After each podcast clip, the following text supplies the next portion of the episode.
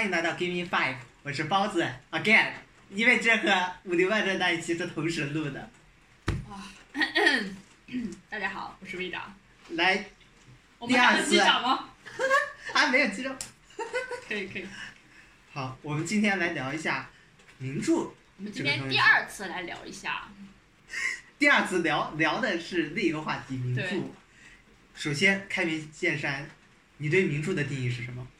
哇，这个问题有点 C 雷啊，大佬。我想想啊，好像没有一个很明确的定义。可能你小的时候会说是老师推荐的书，我们大家就把它称之为名著。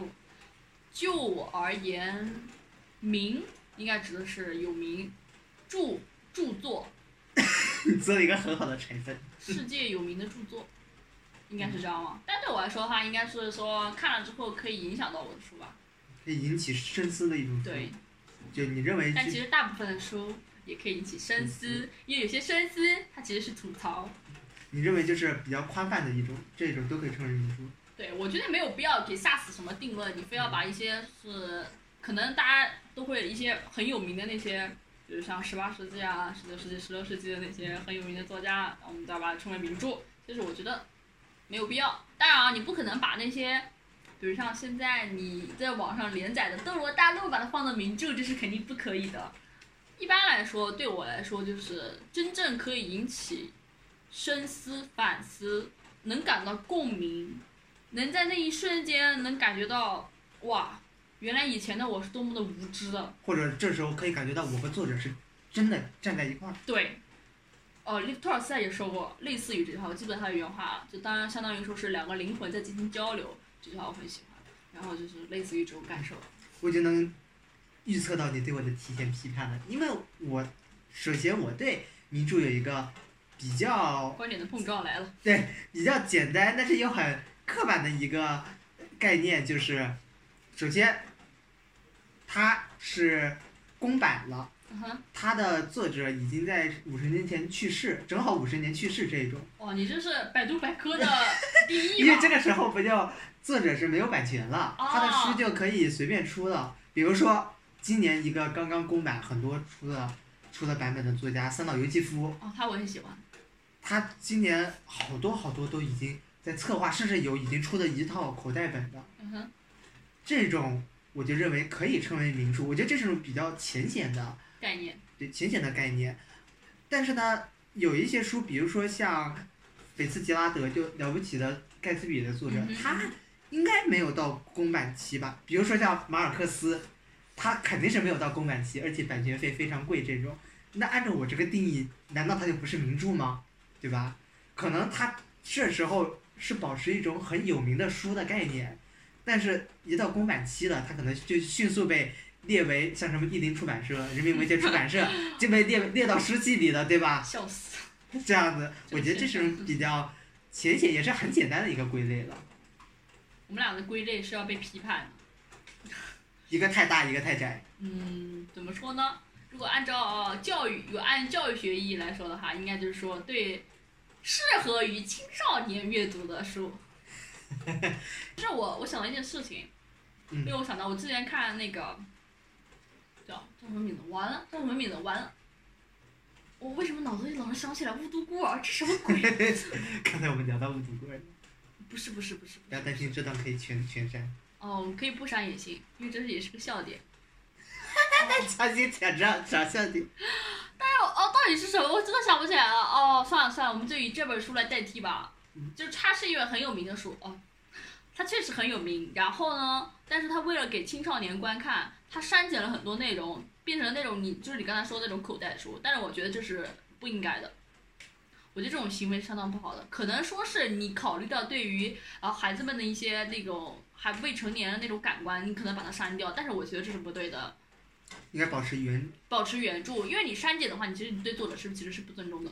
我觉得这种还相当有个理由，有有一些书就更过分了，他只是认为小孩子看不了那么长的东西，就直接画删去一半那一种。比如说像《乱世佳人》那么厚的两本，对，他直接删成一本量进行简写版。我觉得这种行为真的是不仅你对呃对作者不尊重，也是对于读者不尊重，你知道吗？它是一种看清了小读者的行为，我感觉很傲慢，对，很傲慢，是吧？傲慢。就是因为我想到我以前有一个很很深刻的经历，我之前写初一的时候，我写文章，我写的是读张爱玲的第一炉香有感，我写完了，嗯，自我很满意，很骄傲，但是我们作文老师给我批的是零分哦，你知道为什么吗？他说我觉得你读不懂张爱玲。我当时站站在办公室，我一脸震惊，我大眼睛里全是迷惑。马思纯的懂啊，没有批评马思纯的意思，这个梗啊。真的要笑死我，真的是把我气死了当时。我想嫁远大前程，啊，我当时好生气，他给我删了那么多，那么厚的书给我删了这么一点点薄的，我当时超生气。我跟你说，远大前程，我终于想起来了，我觉得我可难受了。嗯，这这真的是个我特别讨厌的一个行为，真的是乱随意删减。而如果你有正当的理由，我勉强可以理解你，但是你这种行为真的，我觉得过于傲慢了，好吗？你凭什么认为，嗯、那种小读者，人家小读者现在聪明的很多呢，对不对？你凭什么认为人家看不懂呢？对吧？反正我是借此批判自己个人而感，请不要乱杠，谢谢。实际上从你的例子来看，我我觉得这个是种反正，因为你看的第一本算是名著，就是《安娜·卡列尼娜》，一般人不会看的。那个太厚了，让我望而却步。那个耶稣，从《安娜·卡列尼娜》开始，你和名著是一种什么样的历程？算陪我成长了吧。我我童年没有什么爱，没有什么特别的爱好，我不喜欢动，呃，我也不喜欢玩玩具，嗯，乐高除外，但是没钱买乐高，嗯，很心酸。然后好然后我就只有看书了。当时我爷爷是开书店的，我外公是开书店的，但他那个书店里面更多的是一些中国的文学，近代文学。所以，但是中国近代文学你也知道，中国人讲话嘛，就是你懂的。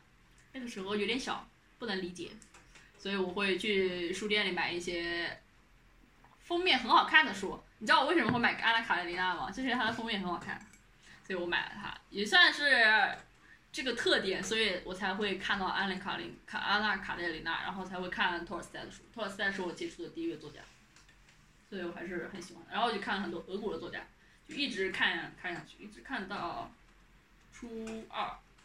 初二之后接触面更广了。哦，初一刚开始就已经开始接触就一些其他类型的书了，就接触面越来越广。你也知道，我看书就跟收破烂一样，什么都看。那你在看的时候，可能我是这样的，但是你会就提前先想到，哦，这是世界名著，我开始看了。不会，那个时候根本没有这个概念。那个时候只看了这本书，我觉得它封面插画很好看。然后为什么？因为我觉得这个，我当时看完《阿莱卡纳林》，呸，这个名字真的我觉得不好读。那我看完安娜的时候，我就在想，我还是很喜欢这个作者的。当时其实并没有可能对那个托尔斯泰描写的那种深刻的人性和婚姻的那种无无常那种主题，可能没有那么深刻的理解，但是隐隐约约有一种那种感慨。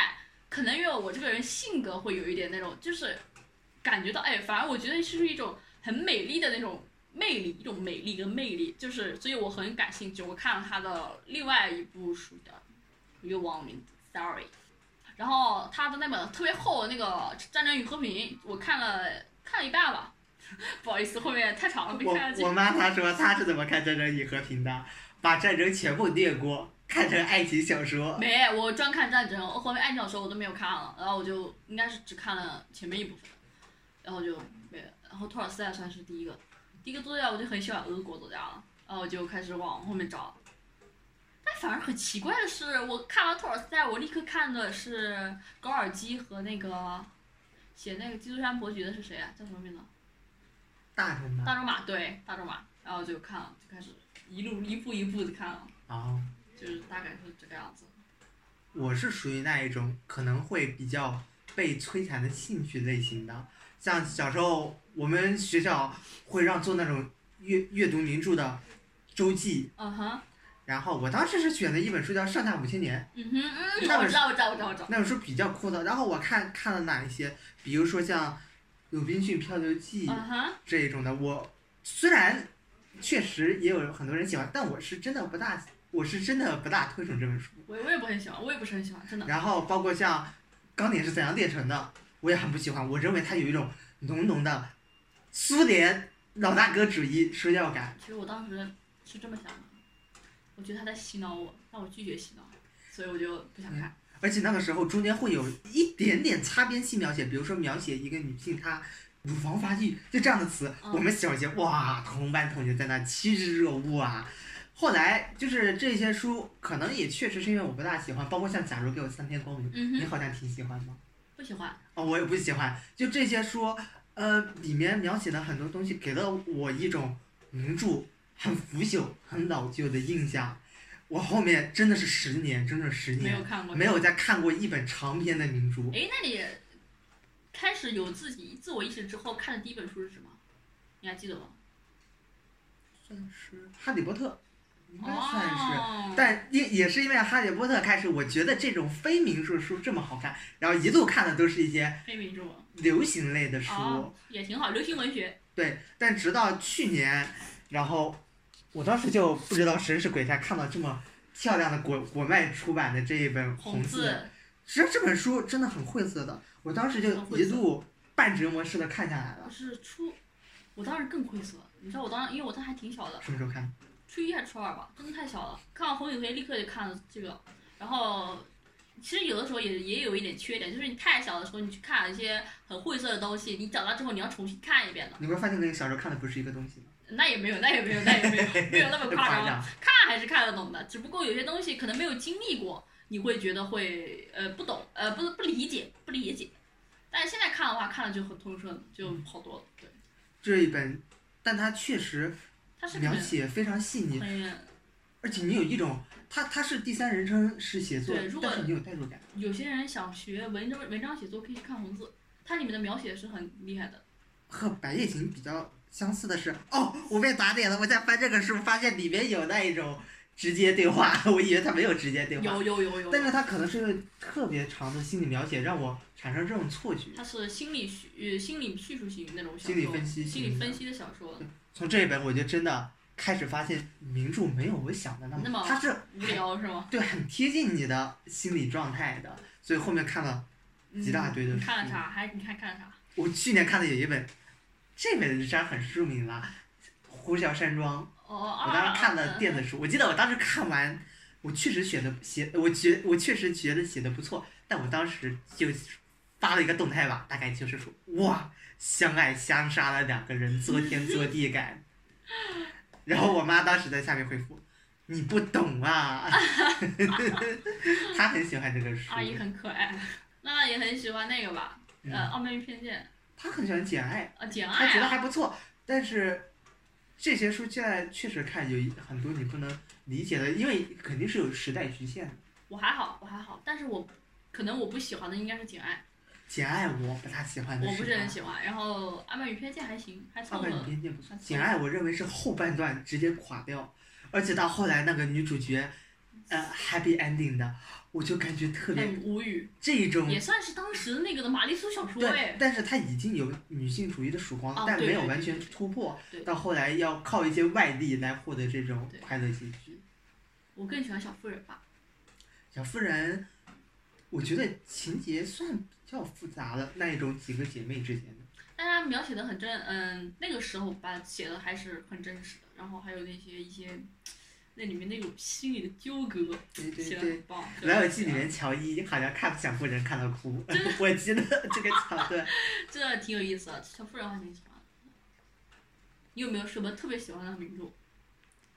特别喜欢的名著，我认为《面前这本太阳照常升起》，我可能对我认为海明威是他的那种算是有点颓废加上冰冷感，我很喜欢。你对他是什么感觉？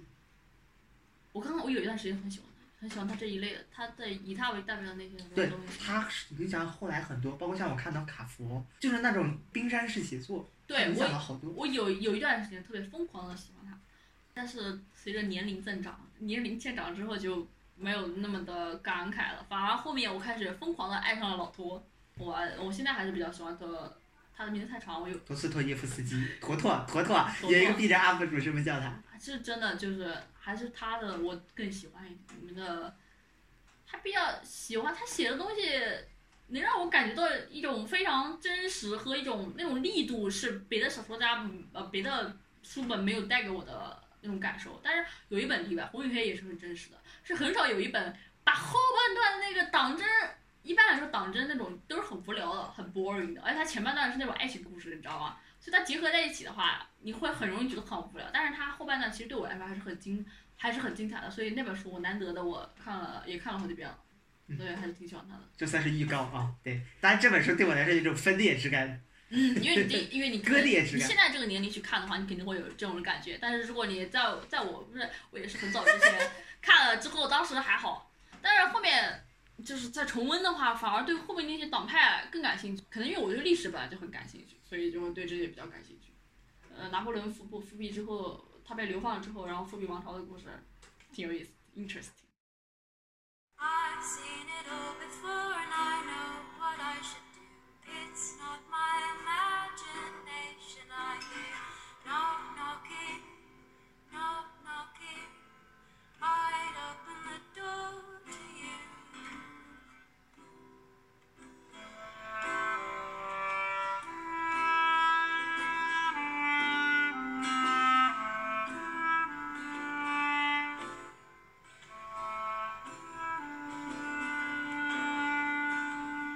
我想到一个问题，因为我之前看了一个英剧叫《正常人》，去年很火的。然后他的作者 Sally Rooney 是我特别喜欢的作家，他写过聊天记录，还有其他的短篇小说，包括像《公司男》这一种，是属于非常年轻式的写作。他写这个时候大概也就大学出头，好像处女座聊天记录是大学时写的，之后出版社就要了。非常年轻的主角，包括像他们用很多社交软件，然后呢体验生活，可能男孩女孩都交往，可能还会有婚外恋这种题材。然后我看到有人的一条评价，他就会说，Sally Rooney 以他为首的这些年轻作家写的东西都太摩登了，太现代化了。他认为这种写作是不是具有普适性的，就是到后面流传不下来。不，我觉得他这句话是错的。你也认为吗？我也认为，我认为他这种是一种伪概念。是的，他是错的，因为他的当时的概念并不是现在的概念，而其实对于后世来说，我们才是成为历史了，你知道吗？就是有句话说的好，我们我们都是历史。可能你现在觉得我他写的东西很摩登、很现代，但其实并不是的。等你过了几十年之后，人家再去看，现在反而会觉得，可能会觉得我们很 old。就像我们现在看，呃，上世纪的那些作者去写的书一样，我们会觉得，嗯，非常的古老啊，一些东西是我们没有见过的。那是因为时间它的变化，历史它的传承，所以他说的那个概念是非常的，我觉得是不正确。我认为有一点就是，实际上也是一种偏见吧，就是对于我们当下小说，就会强行要求你写的经典，但我觉得没有必要。对，这是这就是一种很强迫式的理念了。对。我在写这个时候，我不一定知道自己能不能成为经典，而我一定要这么想的话，他他可能会对对我写的作品造成一种伤害。可能很多人就是被洗脑了吧？我觉得他真的不只是这种当下营销式的那种洗脑，也可能会被名著啊你里面东西会洗脑。但其实并不是这样的，因为时间它在变化的，可能你现在觉得不经典的东西，等到过了好几十年之后，它又变得很经典了。人都是在轮回的，对吧？因为它里面有一些内核，它是能传承下来的。有些内核其实是共通的，可能你觉得所有的那个小说里面写的，我们用 QQ、用 Line、用 ins 之类的东西，用手机，现在智能手机，或者是觉得你会觉得很现代，我感觉就感觉像身边一样，你会把它当成是流行小说，当然是时下的那种流行文学。快餐文化。快餐文化，但其实没有必要这么的去。反感，厚古薄今，对，抵制别人，我觉得没有必要。就像很多时候，现在推出的一些快餐型文化，你可能可能就是营销是刷多了，你会觉得很反感，但其实它是有它的优点的，对吧？它也是一种记录你这个当下时代你这种想法，可能是说。的媒介。也觉得很有意思，怎么会这么想？哎，这个我当时看到已经很有意思，但确实这是一个非常好的，就是对于什么是经典，到底什么是现代，他们俩能不能统一融合？是可以共存的，但是可能会有些人会反对我我我的这种想法。就像我看我听《茶花女》的时候，这个故事上非常老了，就是讲一个妓女后来很俗。对为爱情的爱情这样子算献出自己生命，其实我之前有看到一个很有意思的评论，看到有人说情人满篇都是矫情的话语呻吟。我我能说他没看懂吗？但不能，人家可能在现在这么想，他就是这么想的呢，对不对？是的，你逃不开这种情境。其实我当时看的时候，倒不是觉得矫情，我觉得挺文艺的。我倒觉得他里面想的很多都是很很实际的想法。你那个妓女玛格丽特，当时我不大能接受一点，就是包括像《红与黑》里面，我当时读，就会发现它里面把这些妓女什么的都给说成是他做我的情妇，情妇这样子，听着特别的不舒服应。该是翻译的问题。对，但是我想他这种翻译实际上可能也可以对照到当时这些法国社会，他就是对这种他们，就是这么想的，就是说。很多用词遣句，我觉得翻译也是要考据一下当时那个时代的环境，然后再来翻译的。这种可能从当时讲，它实际上就是已经割裂了我们俩关系的这种亲密性或者正当性对。当然，从你现在看，你觉得不可理解。你觉得，哎呦，好难受啊，就是这么想。但其实，嗯，想想还是可以理解的。嗯，